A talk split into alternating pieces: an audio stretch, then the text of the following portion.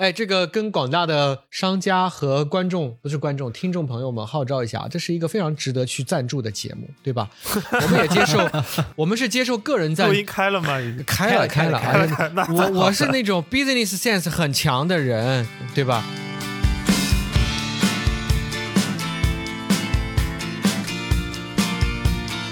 收近点看，屁事没干，这是一个向往摸鱼、寻找观点的泛泛类都市播客。我是李挺。我是包装号，我是江哥。你们可以在小宇宙微信公众号关注、订阅“批示没干”，这样就不会错过我们的任何更新。如果听到什么觉得值得反驳、插话的观点，请一定要评论告诉我们。如果什么地方让你脑洞大开、深以为然，也请不要忘了为我们点赞、转发。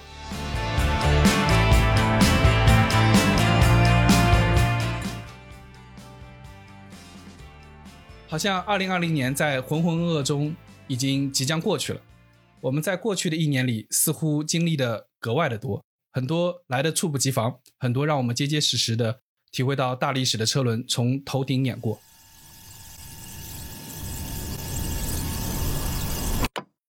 武汉市部分医疗机构陆续出现不明原因肺炎，大多数病例与华南海鲜批发市场暴露有关，未发现明确的人传人证据。To those deadly wildfires that are sweeping through Australia that killed top Iranian commander Qasem Soleimani. What can I say? Mamba out. 武汉市从今天早上的十点起实行封城。COVID-19 can be characterized as a pandemic. 国际奥委会方面二十号表示，东京奥运会延期一年。そして遅くとも2021年の夏までに東京オリンピック・パラリンピックを開催するということで合意 We were getting ready to win this election. Please, anybody, I can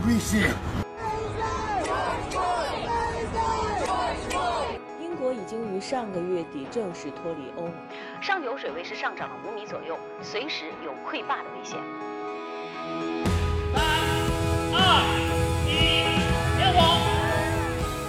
我不想说的话，我母亲就花了。做医生到今天呢，对死亡更多的是敬畏。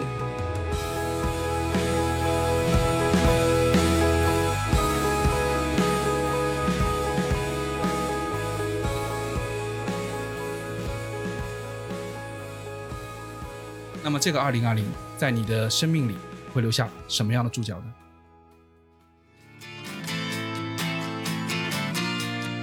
好，今天有意思了，因为陪你们一起回头观察二零二零年的，不光有我们宇宙模特公司的三个小兄弟，还有被我们拖来录节目的 复旦大学法学院副教授，我们的老朋友熊浩学长。Hello，大家好，大家好啊。呃，如果节目做得好，大家要捐钱。熊浩学长来，我们真是蓬荜生辉啊！你这太过于激动了，激动的一点都不真实。学长期待了半天，原来就这。对，就这。我本来是期待是不是要有礼花的，是不是？还有 BGM，我们后期给你做一个，后期我后期做进去。我跟这个，我跟各位听众说一下，因为这也是我第一次，呃，人生第一次来做播客，然后我实际上是看得见三位小伙伴的。我本来觉得他们应该在现场拿一个，你见过那种结婚的时候会拉一下，砰，然后喷出来那个，没有没有，礼花满天，对吧？没有，只有这个包浆号扯着嗓子一顿乱叫。对，这么难得啊，就是第一次节目第一次出现了嘉宾这件事情。对，这也是我们的第一次，就是我们第一次这个节目有除了我们三个人以外的第一个人出现。所以我们也很激动，终于见到一个活人。然后这个二零二零年现在过去了，就是当大家听到我们这期节目的时候，其实我们已经在呃二零二零年的尾声了。我们在年初的时候应该是完全没有办法想象这个二零二零年是这样的这个发展脉络，对不对？我记得学长，你你你还记得我们年初的时候在干什么吗？年初的时候我们仨在一起。我我这个我我 我希望这个。年初我们干的那个辩论赛的视频，有有有可能在某种某个时候可以被放出来，对吧？我们还在很热血的在打一个辩论比赛，我们也很胆儿肥的，我们跟武汉大学去谋辩。对，这个跟大家报告一下，我们年初的时候，我包江浩、熊浩学长，我们那时候还组了一个呃类似辩论俱乐部，然后再录一个节目，然后那个时候我们。有种好像很多年没有那么热血的去打一个辩论赛，去呃再准备一个东西，然后然后就没有然后了，然后就没有然后了，然后就这故事就到这里了。对对对，大家可能就见不到这个节目了，为什么呢？因为啊后面就发生疫情了啊，在我们那个节目录那次录制的结束的时候，我们当时还说，哎。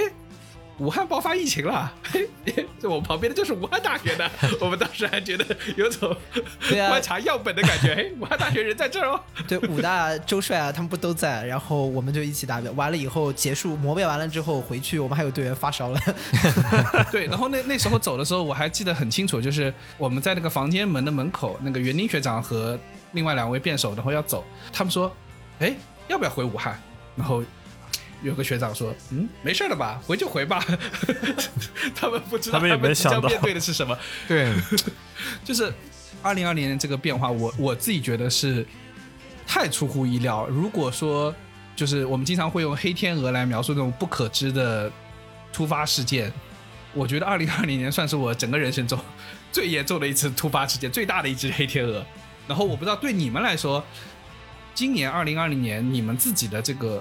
感受上是什么样的？我自己，我先说下自己的，我我自己的情绪是两个交叉的。一方面，过完这一年之后，我现在的一个情绪是长吁一口气，哎，这一年给我过去了，竟然给我混过去了，就是有种我今年没有碰到任何疫情，就我自己没有碰到任何疫情，然后没有感染，没有。我只做过一次核酸检测，一般非常一般在电影里面，你这么讲的人要没了。说这个台词，这个 flag 立的，让我们拭目以待。这个你这个人啊。然后另外一方面，我也有点懊悔，就是往年我会给自己做一些稍稍一些规划吧。这个规划虽然不会完成啊，但是我会给自己做个规划。但今年我被不断的那个隔离的通知。封城的通知把我的所有的规划全部打乱了。就是我今年，比如说正常你计划，比如五五六月份要出去玩一次，果然是玩的规划呀，我就知道。嗯，那不然呢？我以为是什么正经规划，就是花了很多的时间，然后呢做了很多的规划，感觉你马上就是要去探月球了，结果是玩的规划，是吧？那这个不可惜啊，不可惜。我这个人真的是一个非常善于规划但不善于执行的人，你知道？我在做规划的时候，大多数就跟大家买书回家这个状态一样，就觉得这个事儿已经做完了。你以后要把话说完，什么？你你擅长做。规划，你擅长做玩的规划，那是完全不一样的感觉。那我也很擅长。结果到结结束的时候，就今年什么事情都没有完成，任何一个节点都没有完成。因为原因是因为每次都有一个非常冠冕堂皇的那个客观理由给我，就啊，封城了又没办法，然后或者啊后面不知道会不会封，所以说我会不断的给自己借口，导致我肥也没减，对吧？书也没看。对吧？学习也没学，然后那个干啥都没干，没这些东西客观上也不会出现在你的规划里呀。规划里不只有去玩吗？在，嗯，他其实是在的，在在我的规划里，我是个完美的人。我不知道学长你的感受是什么？这一年对你的感受是最强烈的部分。嗯，我这一年最强烈的感受就是，我觉得停止对人的意义，我体会到了。呃，因为你你看书，你也会。会阅读到那种停止对人的意义，但是我觉得这种感受毕竟不是切肤之感。但是今年我知道这种感觉，因为我当年我是我大概是三月份的时候，三月份的时候学校居然就想象着要开学了。啊，对，回回回头想想，就还是胆儿有点肥，对吧？然后就是，然后然后就从我就我们就从从外地回来啊，因为当时本来我没有三月一号开学的时候，你三月份就回上海了？对，我三我大概三月二十几号吧，还是三月十几号？就是三月的下半下半程。你是个勇士啊！哎，对呀对呀，因为当时我我我那我我我我讲一点细节啊，首先就是我在二月份没有回来，因为二月份我们是二月底开学。为什么没有回来呢？因为我身处云南的那个地方是重度风险区，封路根本出不来，所以就没有办法准时回来。那到三月下旬的时候，学校就说一定要回来了，因为我们有可能四月开学，我就回来了。我跟你说，我回来的时候我坐飞机的感受啊，我坐飞机的时候，哎呀，特别搞笑。我跟你说，我到了飞机上，我就拿了一个那种那种杀毒的那种喷雾嘛，对吧？我就到处喷。到处喷，身上喷，左面喷，右面喷，前面喷，小桌板喷，把手喷，喷完之后发现我根本不是坐这个位置，然后就是你，因为你知道可能是有点紧张，就坐错地方了。然后后面上来一个，上来一个人说：“先生，你是坐这儿吗？”我说：“我我差点就直接回答说，我喷的，我先喷的，我先喷的。此路是我开，此毒是我消。对，就是，对，就这种感觉，就是我心里面当时的感觉是说，这个地方是不是我的座位还重要吗？我已经喷完喷完了，后来就是乖乖的坐到了他的旁边，然后我就不高兴喷旁边了，我所所以，我坐的那个地方我最后没有喷，你就把他那个人喷了一遍。你们不会出现那种上飞机大家对喷的情况吗？没有没有，但是当时真的是比较紧张的，真的比较紧张。呃，你们有穿那个防护服吗？就那个 没有穿，没有穿防护服，但是戴好了手套，戴好了护目镜，戴好了口罩，然后戴好了喷一切的东西，对吧？其实都戴好了。我我讲一个，就是我讲一个我身边的朋友那个回国啊，就是学长刚刚不是说他那个上飞机嘛，喷四周嘛，然后。我有个朋友，就是好不容易申请了那个 permit，然后可以回国，因为澳洲还有疫情，国内已经没有，他赶紧想回去。然后呢，他比学长要夸张，因为据说所有回国的飞机上，因为包括有澳大利亚人或者是别的国家人，你不保证他们的安全性，所以每个人会穿防护服，是真的，大家都穿了防护服，非常诡异的画面，就感觉一一排生化兵的那种感觉，你知道吧？然后 他非常惨的是，他穿的生化服，生化服上上飞机了，然后的确把周围喷了一圈，然后坐下来。结果坐下来呢，他旁边一个人要让他帮帮忙去抬一下行李，他就帮忙去抬了。结果抬行李过程发现 腋下开了，没有想过是破在这个地方，这就叫工伤啊！这就叫工伤，这导致他整程飞机都是捂着腋下过来的，捂着腋下回到了国内，老老嘻哈了这个人，没有想到在这儿破。你们那希腊神话里面不是有一个叫什么什么什么之种吗？是吧？阿克琉斯之夜，阿卡琉斯，阿琉斯，他就是某某某某之夜，都是一样。阿卡琉斯之嘎子之窝。然后回到上海以后呢，我基本上在家里面待了二十几天。嗯，就是因为当时就学校是整个封闭的，然后很多外面卖吃的小的那个餐厅，餐厅也全都是关的。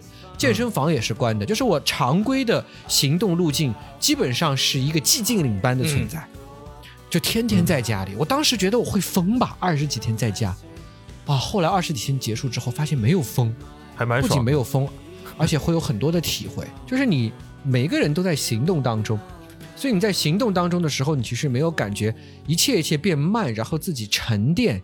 然后像灰尘一样不断堆叠而起的感受，我觉得我我今年就会很真切的有这个感受，然后我就懂得了古人为什么要闭关，就是要用慢的流速让自己能够不断不断的降落和堆叠，这种感觉其实挺好。你有很多的时间自己跟自己对话，其实是很有意义。嗯嗯，就是平时如果说匆忙的时候，我甚至会有种感受，就是你匆忙的时候，你不敢自己去完全的停下来，或者说会。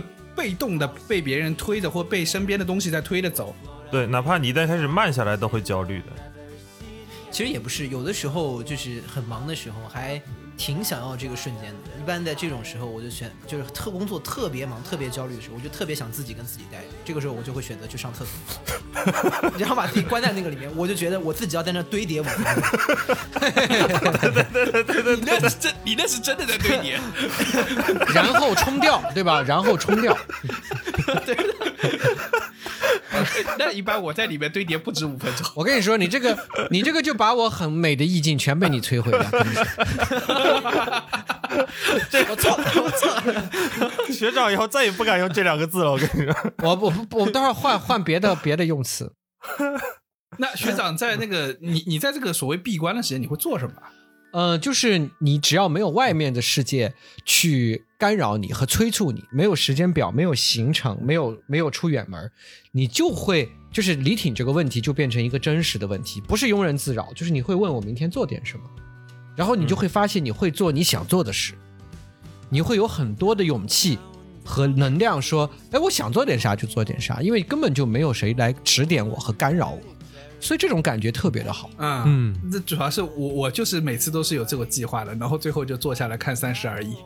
哎，对啊，那这就是这就是我真实的，这很享受啊！就是你想看你想看的剧，对吧？没有别的时间，你在沙发上一坐，然后你就可以看，这多好啊！这是很好的感受。只是说你看完之后，你也需要看看书，或者是想点东西，做一点那个硬输入，嗯，让那个自己的状态能够得到缓解吗。其实，所以其实学长还是比较，其实我是这样转换的，我也看电视剧的，我也看很多的那些娱乐的东西，但是就是很自由的，看看这儿，看看那儿，看看这，看看那，看一点这个软一点的，看一点这个有有能量、有有意义的。嗯，哎，我突然觉得这个状态会不会很像？你知道，大家进了成人社会之后，很久没有那种类似暑假的那对啊种，感觉。对啊，对啊。我没有这种感觉，因为我一直都有暑假啊。好，好了，好了，你看一直有暑假，又开始凡尔赛了。你们这些做老师的太凡尔赛了。学长刚才一度想问我们什么时候放假，我们不知道怎么回答。你们什么时候放假？呃，听众朋友们，你们什么时候放假？啊，你们不放假？你们不放假，岂不是你们很忙？很忙，岂不是有钱？有钱，岂不是应该支持我们节目？啊，这个节目没说有道理，完美的逻辑推论。可以可以。哎，江科呢？江科，你这个这个这一年感受最强烈的是？我这一年就是真的，像刚学长说的，真的是不断的在堆叠。然后我不是，我就想知道你堆叠出来这个啥。不好意思，不好意思，我我把堆叠这个词毁了。我们先，我们先拉回拉，我们我们先离开厕所，好吧？因为我我年初的时候之前那份工作不是做旅行行业的嘛，所以今年是真的理直气壮的放了八个月的，放了八个月寒假，就寒假一路放到暑假，又 放回寒假，真的是无事可做。然后在家待了八个月以后，就发现自己就像李挺你你这样，根本做不了副业，所有的规划在第二天都会都会化为泡影，然后。陷入在那些鸡毛蒜皮的事里头，没有影子，毫不留下影子。我跟你说，是是这样的，就是我们这个节目的诞生跟这个疫情其实多少有一点，其实是有的，呃，有一点关联，有一点关联，就是因为江科在放假的时候太闲了，然后呢，我到北京去找他玩的时候呢，他当时还没有在上班，然后他说要不然搞个这个，他说那搞呗，但是他。这个就是当时主要是他太闲了，没有意识到剪这个节目需要花他这么多的时间，于是他愉快的应允了下来。还是太年轻了啊，还是太年轻了，还是太年轻了。没想到年底的时候每天要上班上到那么晚，但已经开始搞了，停不下来了。对，但是我跟你说，真的，我我我会觉得这个隔离的过程中，就是学长有一个很好的和自处的。和自己自处的那种方式，但是我觉得更多的人 是像我和江科一样，就发现有空闲的时间并不能 improve myself，因为因为是这样，像我们这种就是层次比较低的人，我懂了，学长在不断的升华，我们在不断的堆叠，这是两件事情，这是两件事情。因为如果你不是一个时间上面的管管理上能力特别强的人，你你在闲下来的时候，你是还是会自己给自己找事儿做，但是你不会有规划，所以你的要做的事儿、想做的事儿，跟你想偷懒去做别的事儿，这三件事情会坍缩在一个点上，你的注意力反而会变得非常非常的不集中。如果我是在上班的时候，我是有大量的工作的日常会会逼着推着我去有一个计划出来的，但在疫情的时候在家，每天就是碗也要洗，饭好像也要叫个外卖吃，然后呢健身房也想去一趟，活儿其实多少还是有一点的，节目也要剪一剪，或者再做点别的，剪剪视频什么的那种网红梦，然后这五件事情它是会坍缩在一个点上的，导致你每一天就会过得非常的混乱。嗯，我说的感受可能还稍微不一样一点哈，就是我其实今年这个疫情让我突然感受有一个很大的冲击的点，就是我突然发现到，就是文艺作品有多么安抚人心和安抚人心这件事儿到底有多重要。嗯其实我有一个很小的点，就是可能大家不知道还记不记得，今年在上半年的时候，当时疫情还没有那么好的时候，孙燕姿办了一场现唱的演唱会。嗯，然后他那个现场演唱会其实非常的简单，就是孙燕姿自己一个人在镜头前面一首一首去唱她过去的那些歌。但是那一场演唱会其实给了我们非常多的人非常大的一个感动，因为其实我们这个年纪的人可能这个在成长的过程当中听了很多孙燕姿的歌，然后当她在当时的那样的一个环境当中站出来一首一首的去唱的时候，因为你已经很久没有看到这种文艺的表演了。嗯也没有看到这种类似演出，什么都看不了。你突然感觉一个空白得到了填补，你就突然发现哦，安抚人心这件事情原来是这么重要，而且我们之前可能没有发现音乐给了我们这么大的一个安抚。嗯所以我觉得这个是疫情给我带来的一个非常大的大的这样的一个关注点，就是你可能平时关注不到的事情，突然感到了。然后还有一个就是后面到下半年开始逐渐放开了嘛，就是音乐节也可以办了。今年南京的也有音乐节，然后我也去现场看了，然后今年的人数就是创新高。你就可以看到，就是大家都特别想出来，本质上见到什么叫做憋疯了报。复性的听歌，对，然后出来，然后就是在这个过程当中，呃，因为那一场当中到了后后最后是新裤子，呃，他出来，当时那天南京天上突然到最后的时候开始下起瓢泼大雨，然后在这个大雨的滂沱当中，大家也没有什么人走。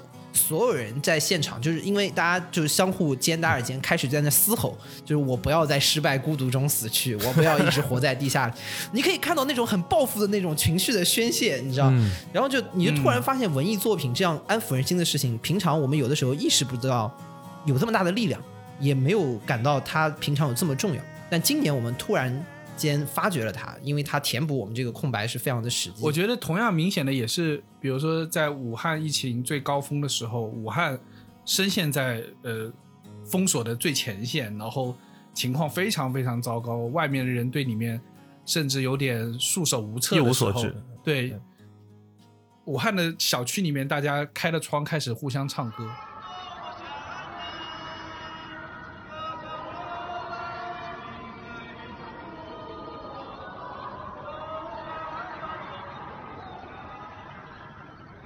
然后，啊、包括意大利也有，意大利不是也是把自己走对，到它有一个阳台上，把门打有在开，吹吹萨克斯风嘛，就是嗯，对对对对对，就是你会感受到一件事情，就是平时音乐对我们来说是一个甜品或者是一个添加剂，但是在关键的时候，在这种就是心灵缺缺乏那种依赖或帮助的时候，它会成为我们的一个支柱。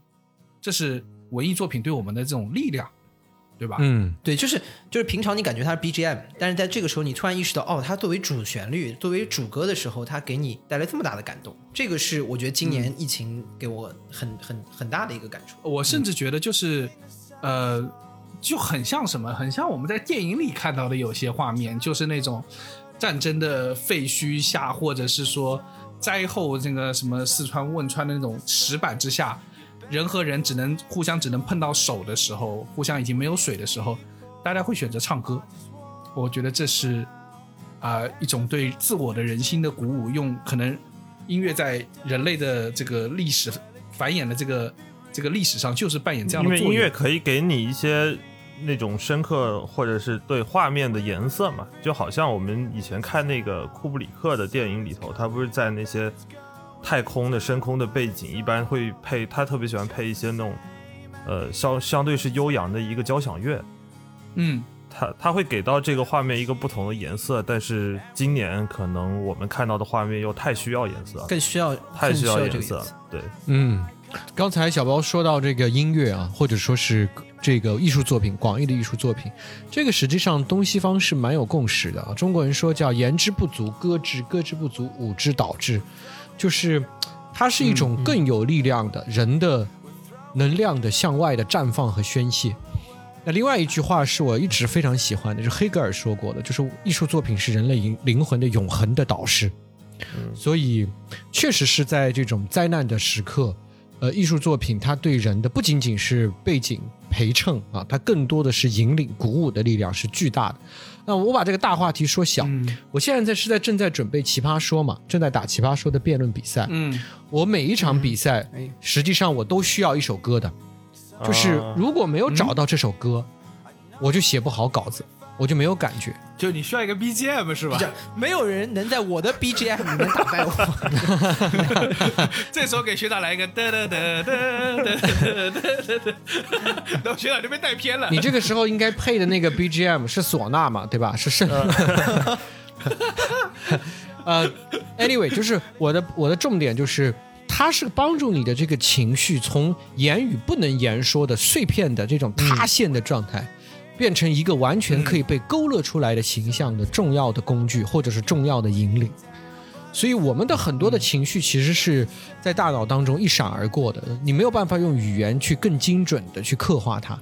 但是当有了音乐之后，你就仿佛这一切变得特别的触手可及，它的那个温度、状态、形貌，它的气象就变得开始具体了。所以，可能在灾难当中一样的，我们那种肆意的，呃，既叠加着迷茫、困顿、坚毅，然后又又有很大的憋屈、难受的那个非常杂糅的情绪，确实是需要音乐来引领我们，不断的去刻画出它的造型。我觉得《奇葩说》是也是一样，就是我我们当然会有很多的论点，对吧？因为奇葩说它要求我们生产很多的论点，但这个论点它是在怎么样的一个情绪节奏和基本上的和艺术轮廓当中去完成，这需要需要音乐的。我如果找不到这样的音乐，我其实就没有办法很好的去讲内容。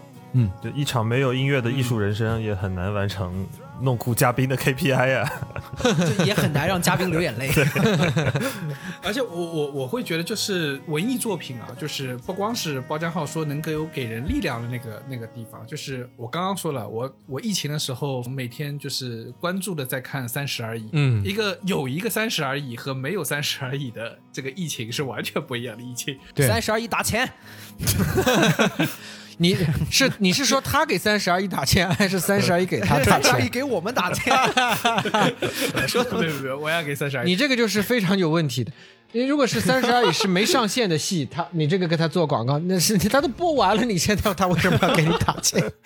就是为了二刷是吧？对对，那个时间线不知道大家有没有感受，就是年初的时候不电影院关掉了，然后呃澳洲也一样，都电影院关了，然后很多的电视剧，包括迪士尼的电影都是放到延迟在上映了嘛，导致于那个时候突然一下有一个很严重的剧荒，你知道吗？就是它没有特别好的剧出来了，所以我我说三十而已对我来说是有拯救作用的，真的。然后我觉得这种的文艺作品会让我们感受到。啊、什么呢？就是会有让我们有一刻的感觉，让我们不在不在此刻，会在别的地方。就是你会转移你的某种焦虑吧，嗯，你会在戏剧里面找到自己的另外一种焦虑，而此时此刻的这个焦虑对你来说就可能不那么重要，或者是说暂时的忘却。了，嗯，对吧？我觉得这个也是呃文艺作品的一个比较关键的作用。对，就是有一种说法，就是好莱坞电影它的功能就是提供白日梦嘛。嗯，那这个白日梦的意义就是让你去，呃，忘却暂时的忘却现实现实生活在在你身上的刺痛，因为在那个非常像真实的境遇中，爱人总是可以团圆的，对吧？恶魔总是可以被打败的，嗯然后年轻的生命都是从幼稚走向成熟的，然后不管巨大的灾难。到最后都可以被美国的白男人拯救的，对吧？所以，所以，所以你这个整个一切，你就获得了一个精神上的马杀鸡啊，然后你就可以进一步的去投入到现实的痛苦中。嗯，说到被白男。人拯救，我想到了 Pornhub 免费送会员，我操，也也拯救了一段空虚啊啊，！那个我觉得那时候我觉得 P 站真的是良心，你被是被各位老师拯救了，被各位老师拯救了。这也是文艺作品的作用吧，对吧？安抚人心很重要的。对，向上的安抚和向上的安抚都可以安抚。嗯我我其实就是到今天这个时间点之后，我们大家对二零二零年是这样的感受。我特别想知道，你们会选择让二零二零年，如果二零二零年有个机会可以重启的话，你们会选择让它重启吗？包家浩，你我如果选的话，我肯定不会。原因是什么呢？我有点这种感觉，就是今年我好不容易混过来了，我不想就是你的试考试好不容易就是混卷子好不容易糊完了，我不想再写一遍那种感觉。而且我是觉得，即使再重新来一遍的话，我觉得就是回到去年十二月三十一号那个时点。你让我知道这这这个事情，我觉得可能很可能就是被历史的车轮再重新再碾一遍。嗯，没有太大的可能性去做出相应的改改变或者调整。即使知道是这样的一个情况，我某种程度上觉得年初的时候和学长还有跟李挺说有机会一起，如果能可以做一个这个事情，我还是有冲动会想去的。但所以说，那你说能改变多大的事情，可能我不太倾向说再重新让这个痛苦的过程再来一遍。嗯，我会觉得就这个关键点是我们可能就是在所谓的历史大车轮的那个在我们面前涌过来的时候，我们自己有点无能为力。我们再回到某一个时间点，我们也没有办法阻止这一切的事情发生，对吧？对，我们从一方面来说，你从宏大的角度来说，是历史的车轮会再往前重新的走一遍原样的路途。那你从微观上来说也是一样的，就好像是我可能我也会想，如果能重启的话，我这八个月再来一遍，其实也不一定会更好。嗯，你很难去确认说你这八个月我有什么可以力挽狂澜的能力吗？似似乎好像也没有。一方面你要去承认历史的一个一个车轮的前进的方向，另一方面是你对于自己的能力的了解。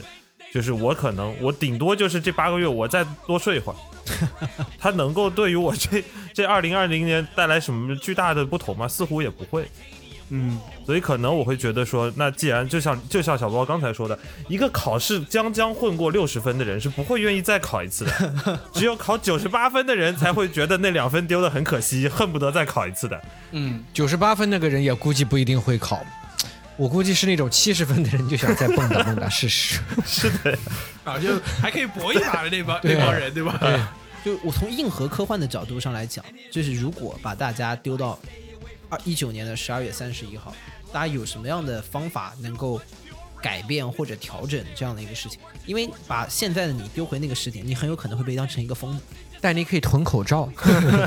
哦，对，我跟大家说一个说个很有趣的事儿，就是呃，去年啊，在在那个 Sydney Town Hall 门口。会有一个人在九月份的时候一直在，他挂了一个牌子，拿了一个来拿了一个喇叭，在马路上大声疾呼，说悉尼在十月份的时候会遭遇巨大的海啸，让大家快点跑。真的，我每天都经过他，每天他都朝着我喊。啊、悉尼悉尼有好多这样的人，对他很努力的喊，真的是，我有一瞬间我就会想，我操，他万一是真的呢？你知道吗？我会有一瞬间，因为他喊的太认真了，每天都在那很坚持的喊，你会有一瞬间怀疑自己，就说啊，万一他说的是真的呢？但是，但是你们把他放到你回到那天，你就是那个挂牌嗯的，对对对，就是你把他放成自己，你回到十二月三十一号，你知道二零二零年发生的所有事情，你能怎么办？你跟大家大声疾呼，别人也会把你当神经病，你知道吧？就好像你你都不用说疫情了，你在你在十二月三十一号说科比会坐直升飞机然后坠毁。你都会觉得这个事情，这个人在疯子，你知道吗？你不会觉得这个人是神奇的预言家。简简单来说，你就是当时不停的给科比发邮件，说那天你不要跟你女儿去坐直升机。我觉得可能也未必会被认，可能就垃圾邮件拦截掉，拦截掉。啊，对。首先我得有他的邮箱，你会变成一个，你会变成一个恐怖分子，然后因为你在给科比发恐吓邮件，就是我我觉得我能想到唯一的方法提醒科比，只能在微博上那个 Twitter 上不断艾特他，你知道吗？这是我能想到全部能做的事情。嗯、但是但是没有用，因为因为艾特他讲这些乱七八糟的人肯定非常多的。对你应该也被冲掉对，这就是我刚才为什么说从微观上来说，我觉得你让我哪怕你把二零二年再重启一次，我似乎好像也没有什么力挽狂澜的办法。我只会跟着这个历史车轮再过一因为在最根本上，你认为重启以后可以改变，说明你相信这个世界是一个线性结构，对吧？嗯、你在绳子的这一头，嗯、然后这个世界在绳子的那一头，然后你知道这个绳这个世界会往哪个方向去摆动，然后你拉动这个绳子，你就可以给它施加一个力量，然后改变这个世界运转的方向。而真相是，世界不是一个线性结构。它不是因为你知道了原因，然后你控制这个原因，然后某一个结果就不会发生。它是个非线性结构，这个观点被贝克在《风险社会》里面讲得非常清楚了，就它不是一个线性的结构。所以你可能很多人都不经意、不留心、没有恶意，一个短时间的懒惰或者是一个过于的勤奋，对吗？它最后会都会产生一些让我们无法承受的结果。但我我举一个正向的例子，大家就能够理解这个什么叫这个世界是一个非线性的结构。就是当这个四 G 手机来的时候，有一个著名的例子，就是是四 G 是怎么改变生活的。就是四 G 它有一个重要的改变，就是对餐饮业的改变。这是一个好像大家都在讲四 G 的时候引引用为烂套的例子。就是四 G 以后，大量的餐饮企业能够上市。嗯，那为什么大量的餐饮企业能够上市？就是因为你移动支付变得非常的便利了。移动支付的便利会使得餐饮企业告别用现金结算，而使得他们的财务账目可信并且透明。啊但是四 G 在推进的时候，他会料想到这个结果吗？他永远不可能料想到这个结果，对对吗？这是个完全是一个 happy accident，所以这就叫非线性，就是你种了一棵树，这个树往上长，最后它长出来的树荫到底会给谁成为他夏季乘凉的依托，你根本不知道。这就是个典型的非线性的结果。对，它是在发展的路径上，可能有点像那种基点那种状态，就某一个点它会突然的变化，往上。它是各种偶然性，以偶然的方式相互交叠的结果。包括现在我们看到的这个疫情，呃疫情从大的到对国际政治的影响，到小的可能对个人生活选择的塑造，完全是偶然的。对吗？你其实没有办法去很好的去、去去去去解释和很好的去预测的。是的，因此，他如果再来一次，可能这个疫情会不会发生，这不好说。但是你根本上没有办法改变这个世界现在非线性的这种流体状的结构，你没有办法改变，所以也许变得更差了都会有可能。嗯，重来当中有一个设定，就是如果这个世界可以重来，很多高贵的品质和珍贵的价值就显得不再重要。嗯，因为这些价值肯定很多程程度上都是因为它的稀有，它的不可重来性才显得啊、珍贵吧。嗯，因为重来就意味着可以可以再一次啊，就是你是你你增加了这个世界的确定性。嗯，就是你弄不好，那可以，我有一件事情我确定，就是我弄不好，我可以再再尝试一次。那么很多勇气，对吧？然后对未知领域的冒险，它就没有价值。而且有所谓“子欲养而亲不待”嘛，这种这种状态就是，呃，因为有这些时间的限制，有这些次数的限制，才显得，比如说你的情感啊那些的真挚。如果说，呃，时间可以不断的重来，那其实这种真挚也就失去了它的价值，因为你可以下次来。我举个例子啊，就是你刚才说到那个情感的珍贵，其实就在这里啊。而且如果可以重来的话，我感觉很多人会选择停留在他人生中最高光的时刻不出来了。我会就有可能你会停留在你的那个初夜，大概二十多年，嗯疯狂的。这么这么美好吗？你的这么美好吗？初夜没有那么那么 啥，没有那么值得高光，好吧？初夜挺快的，但你可以重来啊！你有你有大量的试错成本，学会了一些延时技巧是吧？所以所以它也就不珍贵了。对，对，它就不珍贵了不。珍贵了。啊，对对对，就是如果能重来，奋不顾身，对吧？也并不珍贵，就是孤注一掷也并不壮烈。我觉得就是这些这些事情，它它的价值都缩减了。我觉得嗯我们会更脆弱的，嗯我们很多的意义都被消减了。对，呃但我我在想这整一个过程中，我在想一个问题，就是呃，好像啊，我到现在也经历过几次很厉害的灾难了，就是这个有的站着说话不腰疼，就是感觉九八洪水也经历过了，零二非零二还是零一年的非典也经历过，然后啊零八年那些大地震啊，然后雪灾啊，到零九年零八年的那个金融危机，再到现在。我我有在想一件事情，我在看历史书的时候，我在想一件事情：人类有没有在变强？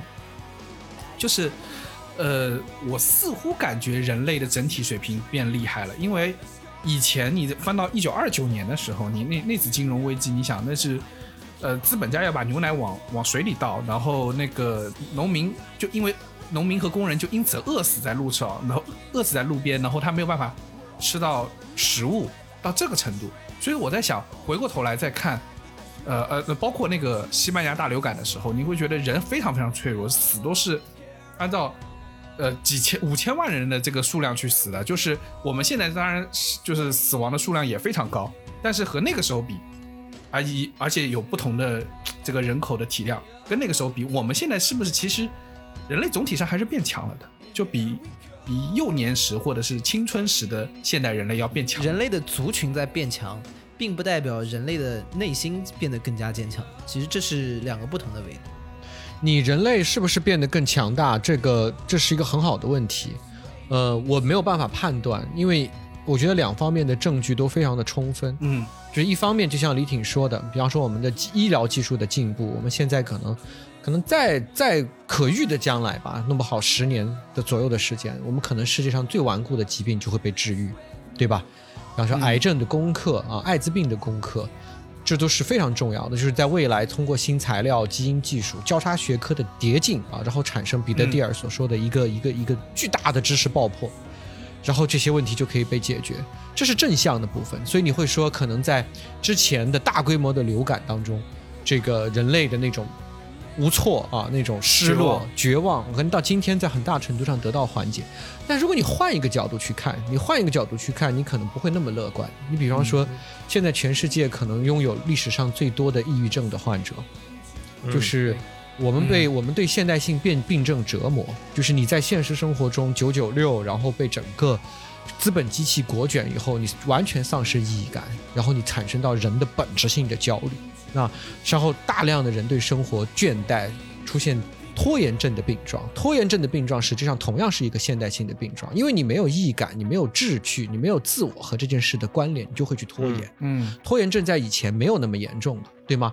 然后你会发现家庭关系的那么的脆弱和敏感，大量的孩子在很年轻的时候就出现自杀，然后信仰维度完全是空场的，对吗？就是以自由之名，然后把把牢固的信仰结构全部打破。那那你看这部分的事实，你觉得人类是变得更强大了吗？对吧？他他是不是在某些方面也非常的脆弱呢？在贝克的风险社会看来，你最大的问题就是你对这套体制的高度依赖所累积的风险。你比方说现在你说治病，你治病你就认为说是是科学是可以给我们很好的答案的，但是科学以外的答案就被你完全排挤了。那么，如果科学不能给你很好的答案呢？你就是积累了一个系统性崩塌的风险，对吧？如果科学错了呢？科学在根本上如果错了呢？嗯，是吗？就是我们治疗疾病的这些方案，比方说基因的技术，它在根本上错了呢？我相信你们一定看过很多好莱坞的电影，它就是在这个根本上宣布。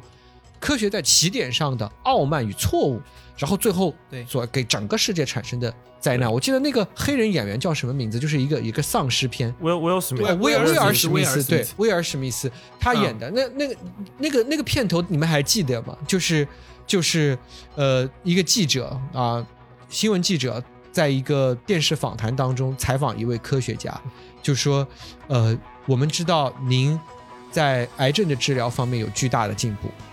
呃，您可以跟我报告一下您的进展吗？哦，那个，那个科学家，那个演员在电影里面露露出一个极为收敛但是却自信的微笑。他说：“我们的进展非常的迅速，我们现在已经试验了，我忘了数字啊，大概一个数字。比方说，我们去试验了两万例患者。然后那个记者就接着问说：治愈了多少呢？嗯，他稍微停一下，他说：两万例，全部治愈了。”然后画面就停止了，电影的画面再次启动的时候，就已经是像荒漠般的纽约了，全全球疫情没有那个感感觉就死光了。所以，嗯，风险除了刚才我们所说的啊，现代性或者现代的科学技术、文化、生活方式，在改善我们的生命质量和提升我们的生命韧性的同时，它同样创造了大量的问题，而且。在根本上，它产生了一种结构性的依赖，就是我们认为它是有办法的，我们认为它是特别好的。那如果它错了呢？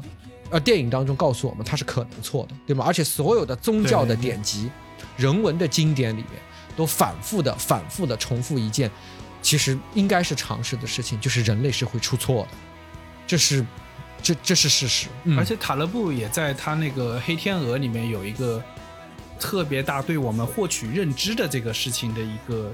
一个一个新的解释，他对于我们以往通过理论去推演出我们的知识，并且不断的获得的这个这个整一个结构，他有怀疑。他说实话，在很大程度上，他比较像那种实践出真知的那种信仰者。嗯，他会认为通过试错的方法是更好的，能够得出正确的知识。所以他就说，比如说，呃，相同的一个过去的数据，既可以得出一个理论，也同时。很有可能去证明一个完全相反的事情，比如说，呃，你明年还活着，可能意味着你更接近长生不老。也有可能意味着你离死亡更近一步，所以说他对认获取认知这件事情，你别说这个了。就我年底写汇报的时候，那个数据都是一样的。我刚正着说反着说，跟领导怎么吹，这个差的可大了。结构化的这个，你真的你你你不你不怕领导听到吗？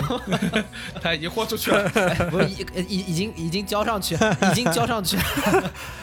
但是真的是刚才说到这一段的时候，我脑子就不断的在闪回我们在，因为我们现在工作的状态基本上是每每每几个月就要快速的回溯我们之前的工作，然后去定下个下一个阶段的目标的时候，就是这样的，就是我们是在基于对于一个大的工作方向的正确性深信不疑的情况下去做微小的数据微调，嗯，和微小的工作微调，然后去企图获得一个我们想要的收益。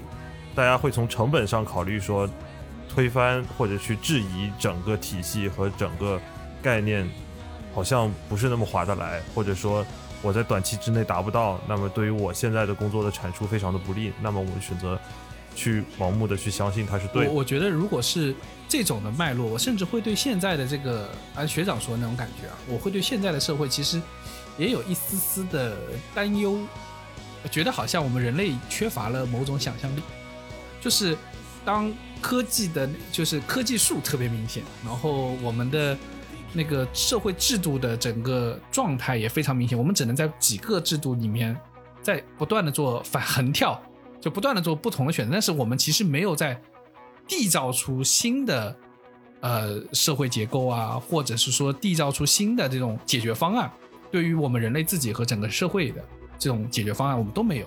我们好像就觉得，呃，要不断的提高效率，不断的提高那种技术的手段，比如有点像那个四 G 到五 G、五 G 到六 G，就不会去想别的可能性。在这个路径上，我们的前进非常的执着，而导致我们对它的依赖会特别特别的强。我听学长说完之后，我的感受是，我觉得应该技术上也不会说没有人再去尝试去推动这个可能性。我觉得一定这样的人是有的，但只是作为普联大众而言，我们愿不愿意快速的去接受有另一种可能性这件事，嗯还是说对，一群人在说，嗯一群人在说地球是平的。上一集我们刚吐槽过他们。对，还是说他们更愿意相信地球是平的？学长，你猜一下，美国有多少人相信地球是平的？我估计有百分之六十吧。那也不至于，也不至于。你又不能因为他们选出了川普，对他们这么绝望。不不不，因为我看过一个，我看过一个可能是污蔑美国人的那种采访啊，就是当然里面的所有的问题都特别好笑，就让这些就是让美普通的大街上的美国民众来回答，他们都非常的歇斯底里的、啊。比方说什么，他问说，你知道那个 The Great Wall of China 在哪儿？在哪在哪儿吗？啊，他说在巴拿马。啊，不得不承认，这美国人的基础知识真的有大问题。对，那个人重复了一遍，就是 The Great Wall of China 在哪儿啊？对的，我看过那个。然后他很犹豫，他就是就是嗯，anyway，到底是多少啊？百分之三十四，三十四。上上次我们因为上次我们这样聊的时候做了个调查，对，呃，还是但也很多，但也很对很多很多很优秀的，嗯。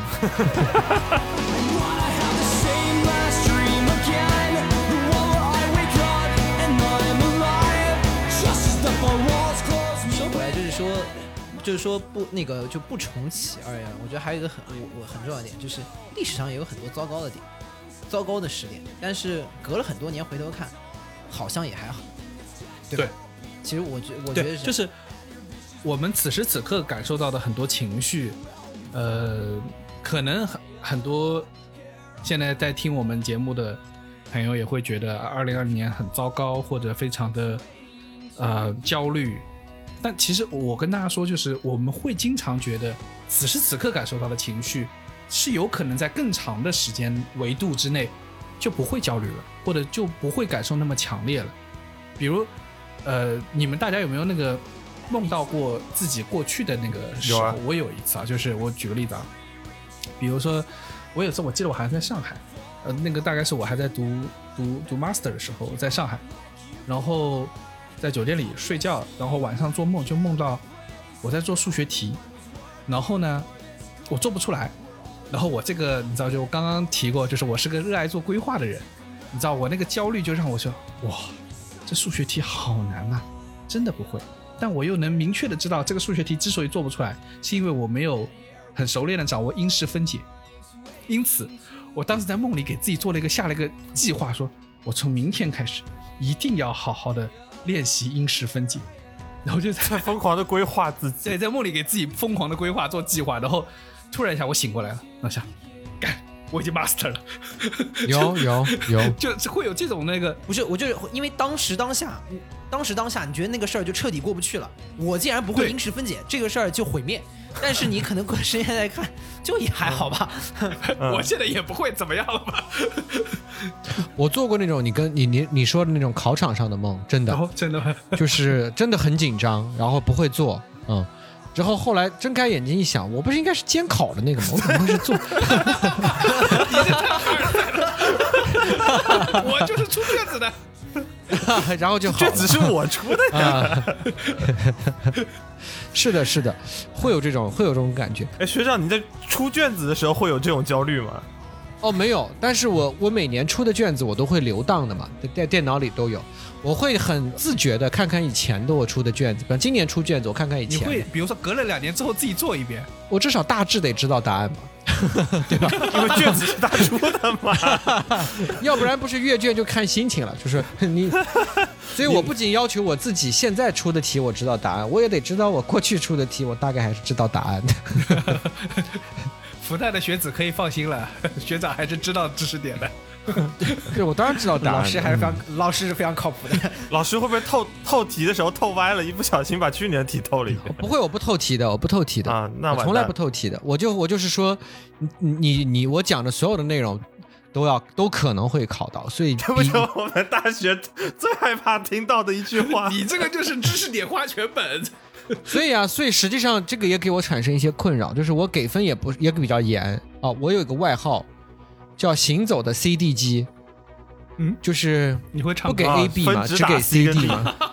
CD 机，我以为你边上课边唱歌。我原来我的课的那个成就感还是非常高的，因为我的课是必修嘛，必修我眼睛一看进去，哇，现场一百多个学生，对吧？哇塞，那成就感就是密密麻麻的。但是其实我上课还是上的很好的，很认真的。嗯，今年呢，第一年我的课变成了选修，两个班，两个班。你猜最少的那个班有多少人选？你们猜一下。我上课哦，这个课还是很有用，很上的很不错的。猜一猜，四十，十个，五个，十个啊，最少那个班只有九个人。不是学长，你这个呈现出了那个，就是我们当年最早的时候，二零一零年打辩论那个状态，你知道吗？就是什么状态？就台上的人比台下的人要多，你知道吗？台上八个，台下九个。对的，对的，其是有这中三个是评种情况。委。像是一场新人的开放麦，不像是客人。对，就是这样的。所以我我要反思了，就是跟大家说一声啊，今年的题没有那么难啊，以后不要特别害怕我。我们担心我们这集剪出来的时候，卷子已经考完了呀。那他也听到了呀，他他拿到成绩之前，他也会那不就更崩溃了吗？心里一摸说，我当时也不会。你不早说。哎，对你这题，我们这期 show notes 你就写什么熊浩学长在线透题，应该可以骗到不少复旦学子的点击。复旦大学法学院在线不用不用，没有用，没有用，一共就透了九个人，九个人。九个人，那九个人来，然后已经考完了，眼泪流下来。我看了多看二十本书。我我跟你们说一件题外话啊，就是我当年呢，我有一年我那个给的分又是又是比较低嘛，然后有一个学生把我的那个自行车的车垫给我偷掉了。这是刻骨仇恨，你知道吗？就是他期待我那天坐在那根杆儿上回家，你知道吗？他是非常恶毒的、凶险的，而且这个学生他的后来被抓到了吗？没有被抓到，但是但是这个学生我我我不得不佩服他啊，就是他是一个做事有法律人的缜密的学生，就是因为我的自行车呢，我的自行车是是黄色的。啊，是死飞车，我是骑死飞车的。你确定你不是把小黄车偷来了？不是不是，什么什么什么那个改改 什么装成了一个死飞车，把那刹车至于吗？啊，我至于吗？我就是那么惨吗？九个学生然后去偷小黄车，你们不要侮辱复旦啊！你们不要侮辱复旦啊！侮辱我没有问题啊，不要侮辱复旦。然后为什么说这个学生是有法律人的那种周详和谨慎？他把所有黄颜色的车的那个座位他都偷走了，因为 因为那种类型的车，对吧？我我我就设身处地的想，他他那天拿着工具站在那个现场，他犹豫了，他说那个烂人的车到底是哪一辆，对吧？因为总是有会相似的嘛。我那天下课走到那个自行车那个地方，举目一看，凡是黄颜色的车都没有座位。那学长你怎么知道他是针对你？他可能只是仇恨 OFO。对，他就是这个宁可什么，宁可杀错也不错放错。这一案，我绝不错放一个。对对对的不过这个时候，就学长其实也可以跟这些同学们说一句，就虽然被打了 C 和 D，但过了十年，你们回头看一看，也不不是什么很大的事情。对啊，真的是这样的，而且会很感谢我的。嗯，你看考试的时候，真的是每一年的那个，不是说每一年的大考的，就月考你就很当回事情。月考我们中学还有排名的，很当回事情。对啊，现在你中学的成绩简直就是，你都你都完全无法回忆了，对吧？或者说你你你完全不在意了，这是什么呀？但因为月考月考的成绩是跟你的电子产品直接挂钩的吧，所以很是件事儿嘛。一般都是考年段前几给你买个啥，如果后半句没有的话，前半句也就不重要。它是一个交易啊。对。哎，那我我有个好奇，就是呃，我们十年前都在干什么？就是在过去的时间，我们现在跳回到十年前那个场景，在干什么？因为当时的情绪，我们现在是否还记得？我我我只记得十年前我刚进刚进大学，然后七月份去打了个比赛，在比赛那边遇到了学长，然后对，呃，马来西亚，呃，就是。就叫叫马六甲，然后爱法摩沙度假村，然后我就记得那个我们在那边遇上。我我插一句啊，我插一句，这一段可以被剪掉啊。就是嗯，因为听众不知道，我们台本我们做节目是很认真的，因为我们目的还是为了招商嘛，所以我们这个做节目是很认真的。这话出来可不能剪呀。就是因为我们台本是对过的，所以我刚才就觉得李挺真的是非常的装。就 就是，因为别别的部分我觉得都还好啊。就是李挺刚才非常深情的说，嗯，那么我们十年前到底是在做什么呢？我在想说，前两天不是刚好跟你聊完了吗？然后你还是那么怀着由衷的困惑，对吧？Anyway，Anyway，你是一个好的主持人，好的主持人，你居然能够重新把这个情绪堆叠起来。我原来以为啊，我们这个电台啊，就我们这个播客大概只有两个拆台的，没想到多请一个三个拆台的，这个节目不会好了。就是我我我我回过头来说，回过头来说。我我记得是十年前的时候，我遇到学长，然后反正从十年前我开始打辩论，我是觉得从那个时候，呃，对我的影响很大，就导致我可能整个大学或者研究生都在主修辩论，辅修也是辩论那种状态。我会对自己的这个就辩论这件事情，对我自己的这个思维或者想法的塑造会很明显。所以说，因此我回到十年前，我会觉得那个时候啊，其实还挺幸福，我还挺开心的。我觉觉得那个状态特别好，呃，尤其是就有个很奇怪的一个场景在我脑海里啊，就是呃，在那个辩论的那个选手村，他们大家没有网，那个时候没有那个那么那么先进啊，大家都没有网，呃，只有楼下每每个楼的楼下有一间网吧有网，然后我们好像是澳大利亚唯一一支出现的队伍，然后整个澳大利亚所有的人，包括学长。啊，都在都在那个房间里面帮我们一起准备那个辩题，那个场景对我来说的印象还蛮深的，感动不感动？有点感动，而且那个房间还挺热的，我记得好像。我完全忘了，我跟你说。彩台之王。真的，我完全忘了，我就记得一件事儿，我就记得那个那个酒店的盒饭特别难吃，就是。打开一看，就是里面除了米饭以外，就是几条小干鱼，就吃一顿了。我就就我只记得这个了。我想知道学长，你你你你怎么记得你的十年前那个？你会觉得十年前的那个场景？哦，我十年前的场景就是我在念博士班嘛，刚刚开始念博士班的场景，就是很像今年，嗯，没有压力啊，或者那个压力很远，就是你是一个四年五年的压力，所以你。刚刚开始的时候，这个压力并没有传导到这个神经系统的末梢啊，传导到身上来，所以就是每天是按自己的节奏生活，按自己的节奏看书，每天有一点进步，然后阅读完一点文献，然后同样的可以去上香港东看看西看看，东逛逛西逛逛，然后还可以还可以出国。呃，我自己的那段时间，我觉得我还是非常非常的快乐和感激的。我都、我这个博士说出来就会有有点凡尔赛啊。也不是第一次了，没关系的。呃，我博士期间去了十四个国家和地区，呃，就是我还是过得很快乐的。呃，同时我把博士论文弄完了，这个所以那那个是一段自己控制的、自己享受的时间。嗯，包家浩来，你的十年前，我十年前，哎，因为我年纪最小，哎，这好像凡尔赛，就是这不算凡尔赛 年纪最小我啊、也是会老啊。你只是生的比我们晚，不一定走的比我们晚。你也太狠了！哎呀，你就是呃 little bit younger, a little bit dangerous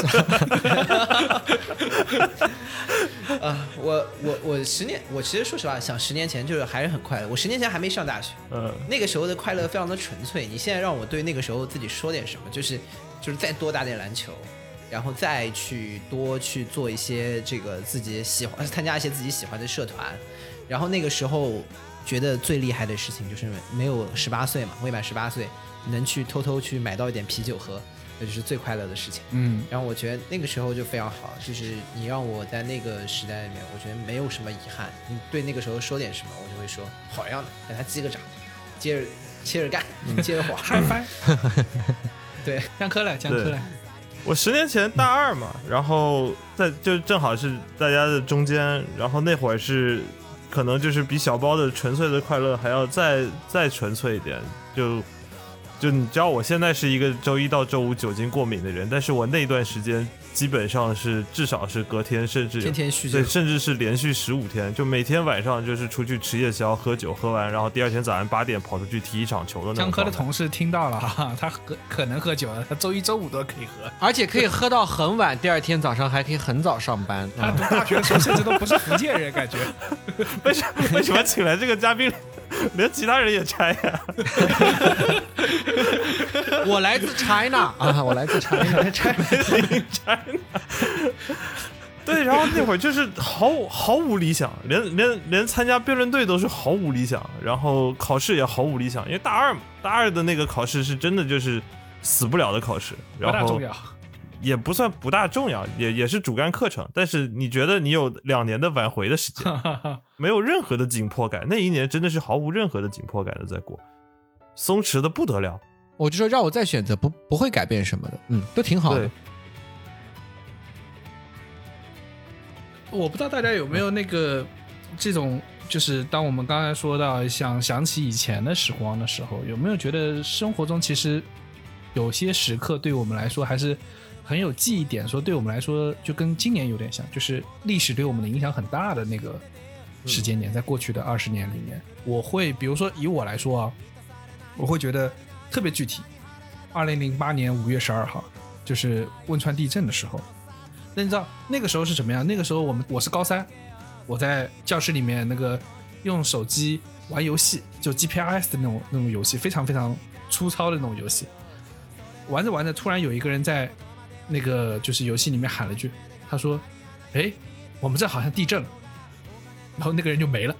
哦，那个对我的那个冲击特别强烈，到现在为止啊我还记得当时那个感受，因为那时候新闻还没有爆出来说就是汶川地这么严重吗？对，对，就不不都没有报。我当时他说地震了，我们当时都没当回事儿。然后我们手机直接看那个呃手机新浪手机客户端，你是看不到任何新闻的，新闻还没出来。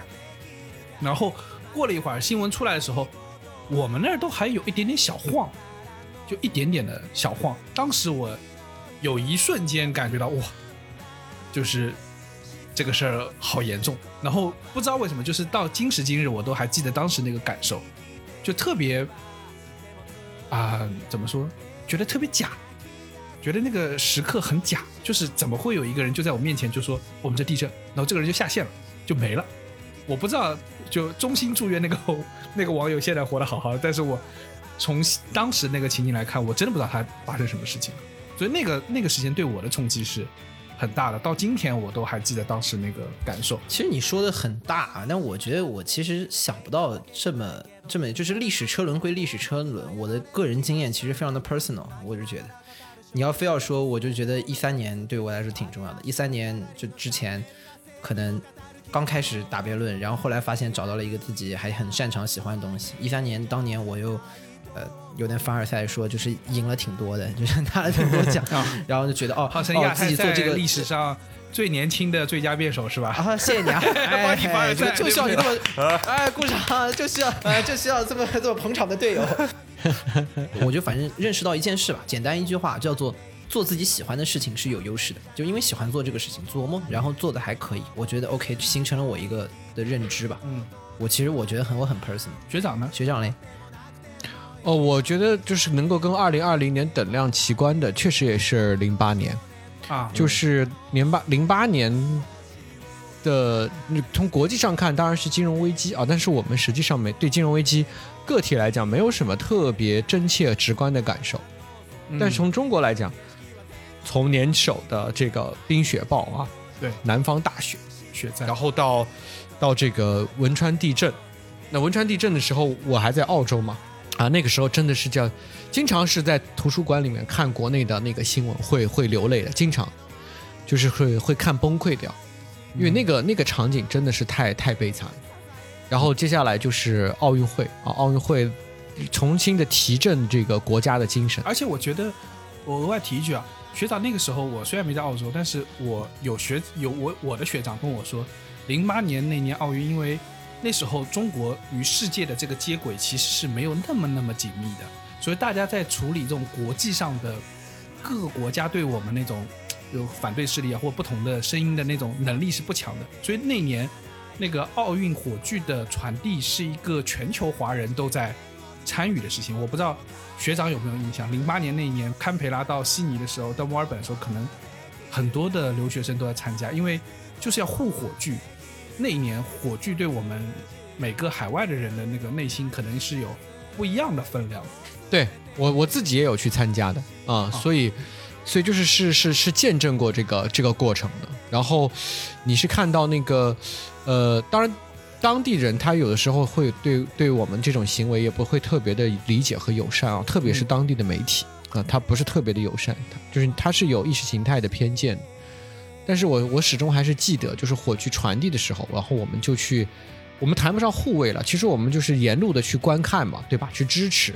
嗯，然后我就记得那个中国旅行团的那种大巴里面，就有那种中国的来的这个旅行的人，那种大妈，她在里面就拼命的敲那个玻璃，然后拼命的举大拇指。我觉得这是给我们很多鼓励的，很感动。嗯，而且我觉得零八年那一年可能也比较特别吧，好像就是我们自己作为中国人的身份来说，我会觉得零八年那一年也是好像第一次就是向世界展现了我们的状态，嗯就是对。那一那一年之前，是我甚至觉得就是很像那年之前，大家全世界对于中国的态度是是轻视的，是是陌生的，甚至带有神秘色彩的东方主义的这个对，其实主要是这个后者，就是也不是说不理解，他们不知道这个国家发生了什么，然后怎么就突然一下子就所有的国富民强，所有的能力就在这一瞬间展示给了全世界。嗯，是啊，你是真的是能够拥有这个民族的自豪感的。所以，我现在在国际上，我觉得理解中国其实是一定是要至少放到一百年的这个一百年的时间轴当中去理解的。就是中国人对在清末以来的那个伤痛，确实是比较敏感的。嗯所以他对像像这个领土的统一性啊，然后人民的那种团结，嗯然后对外来势力进入中国的敏感度，呃，包括像这个民族他站立起来那个自豪感，我觉得它是相当真实的。你可能采访中国的不同的阶层啊，从知识界到可能普罗大众，我觉得这部分的情感它。它当然会有会有这种被建被社会建构的部分，但是我觉得它也有非常非常真诚的部分。它实际上是中国的一个文化，这个文化逐渐逐渐沉淀在我们的人格当中。所以啊，二零零八年他的那个中国被看见、站立起来的那个形象啊，对于我们回顾历史当中，毫无疑问是跟今年一样，就是它是浓墨重彩的一笔。嗯，对，今年也有这种力量。就是我们实际上是可以把二零零八年和二零二零年放在一起来看，它实际上是两个时间的节点，但是在这两个时间节点的中间其实是完整的故事。我不知道你们有没有看过一个电影叫《大空头》。嗯，看过，看过呃 The Big Shot，我觉得那个电影，那个电影好好精彩啊！就是他就讲，他就讲说那个整个华尔街，对吧？他以数字的方式去看这个持续繁荣的可能性啊，股市在不断的往上涨，房地产在不断的给我们承诺前景，然后大量的这种金融集团和银行系统，它不断的在放贷。但是这个这个电影当中的这个男主角，他实际上是在他的经验中，他是用脚去做研究的，而不是在电脑前面去用数据模型去做研究的。他用脚去做研究的时候，他明显的看到发现，嗯对对，就是整个市场当中的凋敝不景气和那种各种各样的坏账相互累积而形成的系统性的风险。所以其实这一切是二零零八年开始，就是二零零八年其实是整个世界发生转型的起点，就是整个资本主义生产方式当中的一些结构性的缺陷被暴露出来。实际上有很多的学者在讨论这个问题。我这两天在看，看在看有一些学者在讨论这个，就是大的数据企业啊，应该更准确的讲，他们其实不能叫做互联网企业，他们更本质的是数据企业。嗯，他们其实是用数据来预测人们的行动，然后来支配市场。他们本身从本质上都是数据公司。那么这些大的数据的企业，它是如何进一步的去扩张贫富差距的？那这个很容易理解的，因为大的数据企业，它实际上它是比较知道什么地方有机会，因为它会更细致的捕捉人的需求，对，然后它会快于所有的中小企业去进入那个市场，去形成对市场的控制，对吗？所以贫富分化是被数据扩大的，而不是被数据缩小的。那这一切的这个幕布，它降临的时候，开始要准备演戏的时候，其实是二零零八年，就这一切就开始了。嗯，然后你就会发现世界在重新的变动和调整，对资本主义的某种反击的力量，啊、沉淀在美国以特朗普为代表的这种极端民粹主义的方式去爆发，实际上是在二零零八年的时候就出现了。就是整个这个幕布的后面，其实在上演的是关于不平等以及不平等所引发的暴民政治的那种那种萌芽。那只是到二零二零年的时候，这一切被投放到了这个光幕之上啊，这个幕布开始大戏登场。但实际上，可能过去的十二年都是这一切在不断积聚，矛盾从来没有被解决，矛盾矛盾在某种程度上被这个大幕暂时的遮蔽。嗯但是到到二零二零年的时候，你会发现幕布后面的演出者，他们粉墨登场，他们成为了这个世界戏剧的主角。所以其实它是一个戏的幕，就前幕、序章和这个序和它是一个大故事的序章和一个大故事的开幕。所以我觉得，对，呃，看上去是两个完全不一样的年份，但是实际上他们是有非常紧密的联系的。嗯，其实如果回过头来来看这一段的叙事的话，非常有趣。就是零八年的这一波的序章当中，我们说它是二零年的之前的一个的开启，但是嗯零八年的当时全美在大喊的口号是 “Yes, we can”，是一个第一位黑人总统的上台。是在这样的一个过程，在这样的赋予这个世界是希望，对，它是这样的一个一个光景和口号，但它实际上暗流涌动的又是另外另外的一个方向。其实我觉得刚刚学长说幕布这个意思特别有意思，零八年就是一个很多序幕拉开的过程，包括刚刚讲的奥运，也是整个中国向世界展示之自己。我们缓缓地打开了这样的一个大幕，奥运会的开幕式开始了，我们有非常多的成千上万的演员在同时在做击否的这个动作，这也是中国开始向世界展示的一个。对，而且我甚至觉得，呃，有个画面在我面前是鸟巢里面那个大家在击否的那个画面，其实是在从那一刻展现了中国的某种意向，然后最后告诉大家的是中国在给整个人类提供新的想象力，这是嗯那个世界到现在的一个感受。就说回我们刚才说的，嗯当一个画面配上了音乐之后啊，这个颜色就会变得非常非常的有意对。，那我觉得二零二零年现在已经到了尾声，然后我们回头看，啊、这一年我们再想起自己的十年前，我们会觉得所庆幸的是，我们自己都到了此刻，都到了二零二零年的年底，二零二一年可能会好起来吧，也有可能会变得更糟，但是无论如何，它都即将开始。我想知道你们会对未来，就未来的你们自己会对自会对现在说什么呢？就是你们二零二一年即将展开了，可能所有的灾难都会过去，你们会对自己说什么？刚才就想说，我十年前大二的时候做过一个，我我现在想起来最牛逼的事，是我们当时有一门选修课是叫商业什么计商业规划课，然后那那门课特别水，期末的时候老师说你们随便写一个商业计划书给我就得了。我记得我当时写的商业计划书是给学校附近的所有的小外卖店做一个统一的订订购平台。嗯，这不是饿了么？然后我饿了么不是在上交的校园里做起来的吗？对，我当我当时就觉得，我如果给我十年前的那个放荡的、肆意玩玩乐的我说，有一件事情你千万要好好做下去，就是这事儿你不要因为它是选修课，请你务必当真。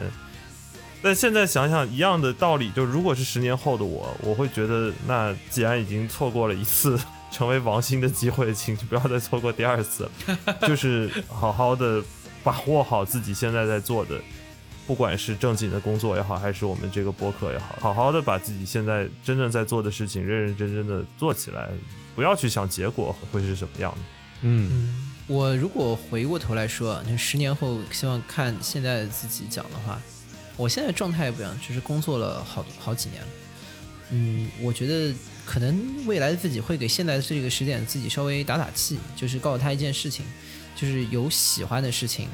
抓紧去做，因为只有在做自己喜欢的事的时候，你才是有优势。要努力能让你自己喜欢的事情能够养活自己，这也才是正确的对自己的生活和工作打开的方式。嗯，我觉得我可能会会鼓鼓励我自己去。我觉得大家听到这段的时候可能会有点困惑，为什么我们会在说十年后的自己会对现在说什么？我觉得一个很关键的事情是。呃，这一年过去了，我们中间会有很多遗憾。我们在回顾过去十年的时候，我们觉得某些遗憾可能此时此刻，啊，过了一段时间之后，可能自己也会觉得不那么重要。对。可问题是，我们怎么样才能让我们之后的人生不为现在而感到后悔？这是我们为什么觉得要从十年后的自己给自己喊给现在的自己喊话的原因。学长呢？呃，我自己觉得。十年后的我跟我现在说的就是，第一呢，就是健康很重要啊，呃，这是真实的。我觉得这可能是很多人二零二零年的很多很大的感受吧，对对吧？别的都是别的都是假的，呃，就是二零二零年以一种极为快速的荒诞的方式，快速的普及了佛教的一些基本看法。呃，诸行无常，诸法要讲经对吧？这个是很很有趣的，所以我觉得健康是一个你自己可以管理好，而且自己可以可以提升和控制的东西。第二件事情呢，就是就是能够离自由更近一点。嗯，什么叫更离自由更近一点？就是可能我现在还是做不到很多我不想做的事情，我不做的啊。我现在可能呃可以做到很多，相对来讲很多我愿意做的事情，我愿意去做啊，就是。呃，不是所谓的积极自由和消极自由嘛，对吧？积极自由就是指你做一件事的自由，啊，消极事情是你不做一件事情的自由。我觉得看能不能够，呃，能够更快一点，能够把消极自由能够提升，就想做到一一种随心所欲不逾矩的状态。哦，没有没有，就是能够能够能够任性一点就很好。那 我觉得我们现在的人都想要有这种状态。实际上。对，实际上我前两天看那个冯仑，冯仑他说，他说什么叫自在啊？他他他他讲的很很通透。他说自在就是在小钱上不盘算，要在时间上无追赶啊。我觉得非常对，特别好啊。大钱大钱人们都要盘算，对吧？你不是说随便买个房嘛，在上海，你不可以这样的，没有随便买啊，指哪买哪，不可能的嘛。大钱还是要盘算，但是小钱也有可能的。梦还是要有的啊！这这我我估计我这一辈子做不到这一步，就是说指哪儿买哪儿的 啊！而且而且我有那么多钱，我也不会去指哪儿买哪儿，就是这个有更多有意义的事情。但是到那一刻，你可以做到指哪儿不买哪儿，消极自由在这一刻 是我是我的是吧？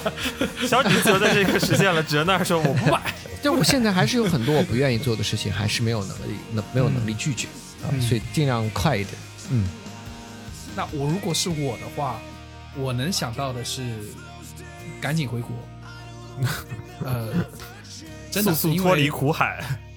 呃，不，倒不是因为脱离苦海，不是脱离资本主义的苦海，而是因为，呃，我我其实跟十年前的对照是有关系的，就是我在澳洲已经十一年了，然后我会觉得，呃，离家有点太久了。我其实从来不是个恋家的人，就是因为我我从小到大都是从中班开始就是全托的，就住校的，所以我一直对家里没有什么留恋。然后去年，然后我外公没了。这导致从小就是抚养我长大的外婆就变成一个人在家了。我现在会每个礼拜给她打个电话，可是就你知道，就是外婆在我们当地那个环境待久了之后啊，就会有个问题，就是她她普通话能力越来越差。啊，对导，致老人家然后我呢，经在海在外面待久了，我的家乡话能力已经不只是洋泾浜了，你知道，已经是个非常非常糟糕的状态，几乎是普通话换一个调的状态，就导致我跟他说话很费力，他有些话我都能听懂，但我我的有些话他会听不懂，然后我每次跟他打电话，第一件事情都会疯狂的喊外婆外婆，我是李挺，我是李挺，我是 T T，你不要挂电话，为什么？因为他经常会觉得是那个保险的那个或那个和保养品的那个推销电话，你知道吧？嗯他听不明白，他就会挂掉，尤其是一个说普通话的人。所以说，我自己会觉得，尤其在经历这一年疫情，我在海外，然后外婆在国内是一个人的时候，我会觉得有点帮不上忙。对，对她风险很高，因此我会觉得，如果十年后的我自对自己说的话，一定是赶紧回国，走心了，老铁。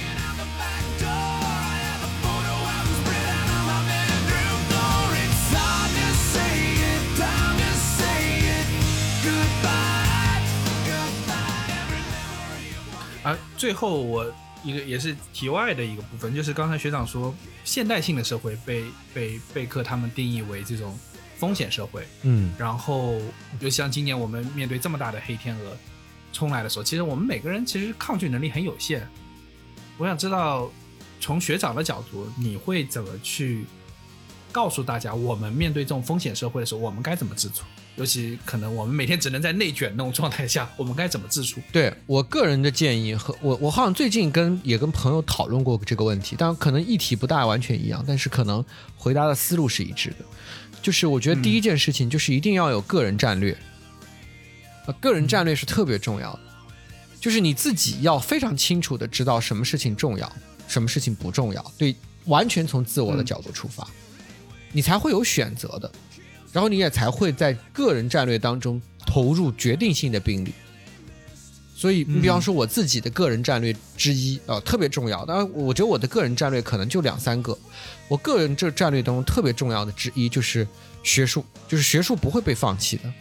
这嗯就既是我安身立命之本，同时也是我兴趣之所在。我并不是说好像我去做节目，然后其实我是讨厌学术的，我不是，我是热爱学术的。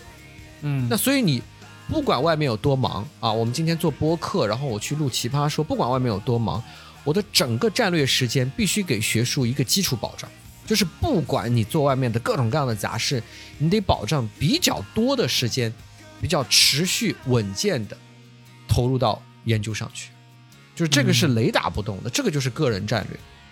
你你可以有闲暇，你可以可以放松，你可以看三十而已，但是你的个人战略不管发生什么都不会出现松动，我觉得这是一个基本的原则。我突然觉得学长说的很像那个，就是保护粮食安全，所以需要有耕地线的那个感觉。就是，我们可以有各种地的开发去做各种各样的事情，但是也要有精神上的耕地线。对精神上的耕地，嗯因为那条线是不能过去的，要保留一个永远的耕地，然后这样才能保障你自己的战略性的精神安全粮食的富足。对对，你比方说像我，因为奇葩说它的录制非常的消耗，它一次你看我去一天，对吧？因为你交通和各种各样的这个往返，对，然后你回来一天，那录节目三天，换而言之，去一次五天就消失了。那么这五天消失了之后，也就意味着你在回到上海的时间中，你要把这五天当中损失掉的学术的时间给补回来。所以我其实很少社交的，我很少社交。我有一次还说过一个可能对我的朋友很冒犯的话，就是他他从外地到上海，他想跟我约吃一顿饭，我说我没事儿不吃饭的。呃，就是我不知道为什么要去吃饭，因为我有很多事儿我做不完了。因为如果我的时间再没有这种，再不用这种看上去很冷漠的啊，很很不亲切的、很不很没有温暖的方式去拒绝人的话，那那那你还战略个屁呀、嗯，你那个战略就全都是假的了，你根本没有时间，对吧？就会无限的被拖过来录屁事没干。对，就会无限的拖过来录这个，对的。所以就是这个基本战略，我觉得这是第一点。而其他的所有的事儿都是战术的事儿，所有的所有的战术的事儿，你都要放一个平常心。你比方说，我去奇葩说是一样的，奇葩说我有没有战略？有的。奇葩说的核心战略是什么？我讲一次话就尽量的去呈现一个作品，这就是最核心的战略。而赢根本不是战略，B B King 不是战略。所以我这次去奇葩说，我就感觉我非常的放松。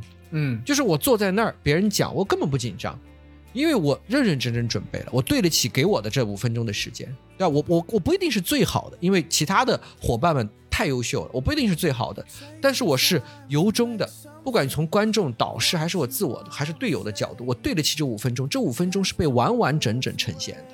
是被有量的保证和质的追求的。我曾经在这个部分，曾经把自己认真的打磨过的。但是你说这个结果，你是要追求赢啊，以及更大的妄念去追求什么 B B King，这都是大的妄念，这都是战术问题。他来了，你非常高兴；他没来，你情绪非常稳定。对，所以你只有在战战略上抓住你要做的事情，我觉得你才会把人生补齐，否则你就是乱的。你是根本就没有一条从上到下画出来的属于自己的人生线，这是第一件事情啊。所以我觉得，我觉得我现在给大家的建议是说，你可能需要每年考虑几次你的战略。所以我考虑战略，我就基本上接一个大的事情，我就会考虑战略，就是我一定会考虑这件事情的上限在哪儿，下限在哪儿，我中间那个让我的。每一分钟的付出有价值，同时又是让我舒适得宜的那个状态是什么？要为这个状态去努力。你就像是，就像是有了战略之后，你的人生可能可以做减法。嗯，原来就是一直在做加法。对对，离开这个战略以外的事情，全都是可有可无的，全都是可以不执着的，全都是可以来也顺遂，去也顺遂的。而第二个，第二个，我觉得面对今天这个变动的不不确定性非常。爆炸的这个时代，我觉得第二件事情就是，就是要保持自己的学习。啊、呃，这个好好像一个一个老师又说那种又说那种大而不当的屁话。我说我想说的就是，嗯、就是你学习是让你产生韧性的。嗯，就是你知道的东西很多了之后，其实你自己变成一个可以迂回的战场。你知道的东西非常单一，这是很危险，因为这个变化太大了。所以你知道的东西越狭窄，你专注的领域越聚焦。你们只在这个九九六的环境当中去旋转，而不做这个播客，我觉得这是很脆弱的。因为啊，有一天一个行业不需要你了，它就不需要你。但是如果你能够生生长出人生的另外一级，或者说是给自己增加一个小小的斜杠，除了自己的专业，你的工作你可能也是有兴趣，但是你可能发发展一个更由衷的属于自己的兴趣。我前两天我看到一个报道说，你知道中国练书法的人现在疯狂到什么程度吗？就是这个产业的增长的那个速度会快到什么样的速度吗？你简直就是觉得特别的夸张。你想想看，一个小孩子，嗯，我小时候是学过国画和学过书法的，我现在当然手有点生了，嗯、但是我要是不错的，相当提手来两下还还可以，是但是其实是小时候的那个小时候的积累，但是这个积累其实是逐渐逐渐逐渐被放弃了。但是你看，你如果小时候这个东西是个由衷的兴趣，你不断的沉淀发展到今天，它就会成为你人生战略中的另外一级，嗯、对吧？就这个能力实际上是可以服务人，可以创造非常大的价值。所以，我的第二个建议就是，你的求知状态和你对你的兴趣的由衷的让它成长和发育，实际上是可以让你更好的会具有韧性的活在这个变动的世界上。嗯，所以，嗯，做减法找到自己的核心的战略，而另外一个就是保持学习的状态和发展你的兴趣，让这个兴趣更专业，更成为你人生的一个一个斜杠或者一个战略级，都是可能会帮助我们面对不确定的社会，会会更妥帖，或者是更有安顿感的。嗯。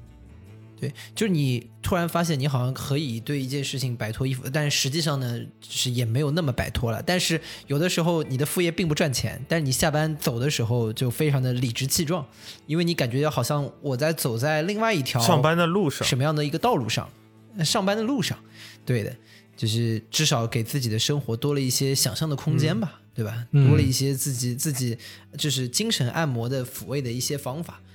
我觉得这个也是我们为什么做这个播客的原因，就是给我们自己的精神一个出口。如果碰巧也能成为各位在收听的时候的一个精神的出口，那我们的目的就达到了。嗯，可以啊，好，了不起，行啊，那我们今天要求到这边结束啊。那最后就谢谢谢学学长，谢谢学长，谢谢好学长的，谢谢谢谢大家啊！我这个如果大家觉得我讲的有道理，然后有对大家有启发啊，千万不要去什么点赞呐、然后留言呐、啊，这都没有意义，就要直接给钱啊，直接给钱，就是这个我我现在我现在这个生活的眼光看得更多的时候。嗯，我就我就会很一针见血的，希望大家做一点真实的事情啊，就不要整这些有的没的啊，不要整这些我有的没的。们这期就不放学长一些什么平台的二维码了，我们就直接放学长的收款码就好了。放你们节目的收款码就行，功德箱啊就是 对功德箱，功德箱啊，就是小的事情确实是需要每个人的一点点支持，走过别错过啊，然后呢，留下一个心意啊，我们会记在心里的。嗯，谢谢大家。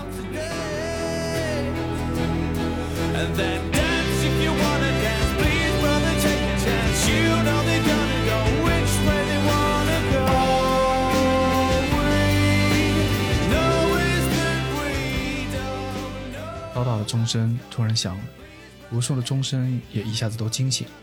天有黎明，黑沉沉的危崖后面，看不见的太阳在金色的天空升起。快要倒下来的克里斯托弗终于到达了彼岸，于是他对驮在背上的孩子说：“孩子，咱们到了。”但转念一想，他又问：“孩子，你是谁呀、你究竟是谁？”孩子回答说：“我是即将到来的日子。”这是即将过去的二零二零，你已经抵达了此刻，并且继续奔向二零二一。希望在更长的时间里，平时美干可以陪你一起继续靠近这个世界，偷窥笑声和喧嚣。更多需要你凑近点看的内容，你可以在微信公众号“小宇宙”搜索“批示美干”，订阅关注我们，也可以在微博搜索“宇宙模特公司 UMC”、“宇宙模特公司 UMC”，随时与我们保持联络。你在苹果播客、Spotify、喜马拉雅、网易云音乐也都可以找到我们。欢迎你给我们留言投稿，当然，我们也不一定采用。以上。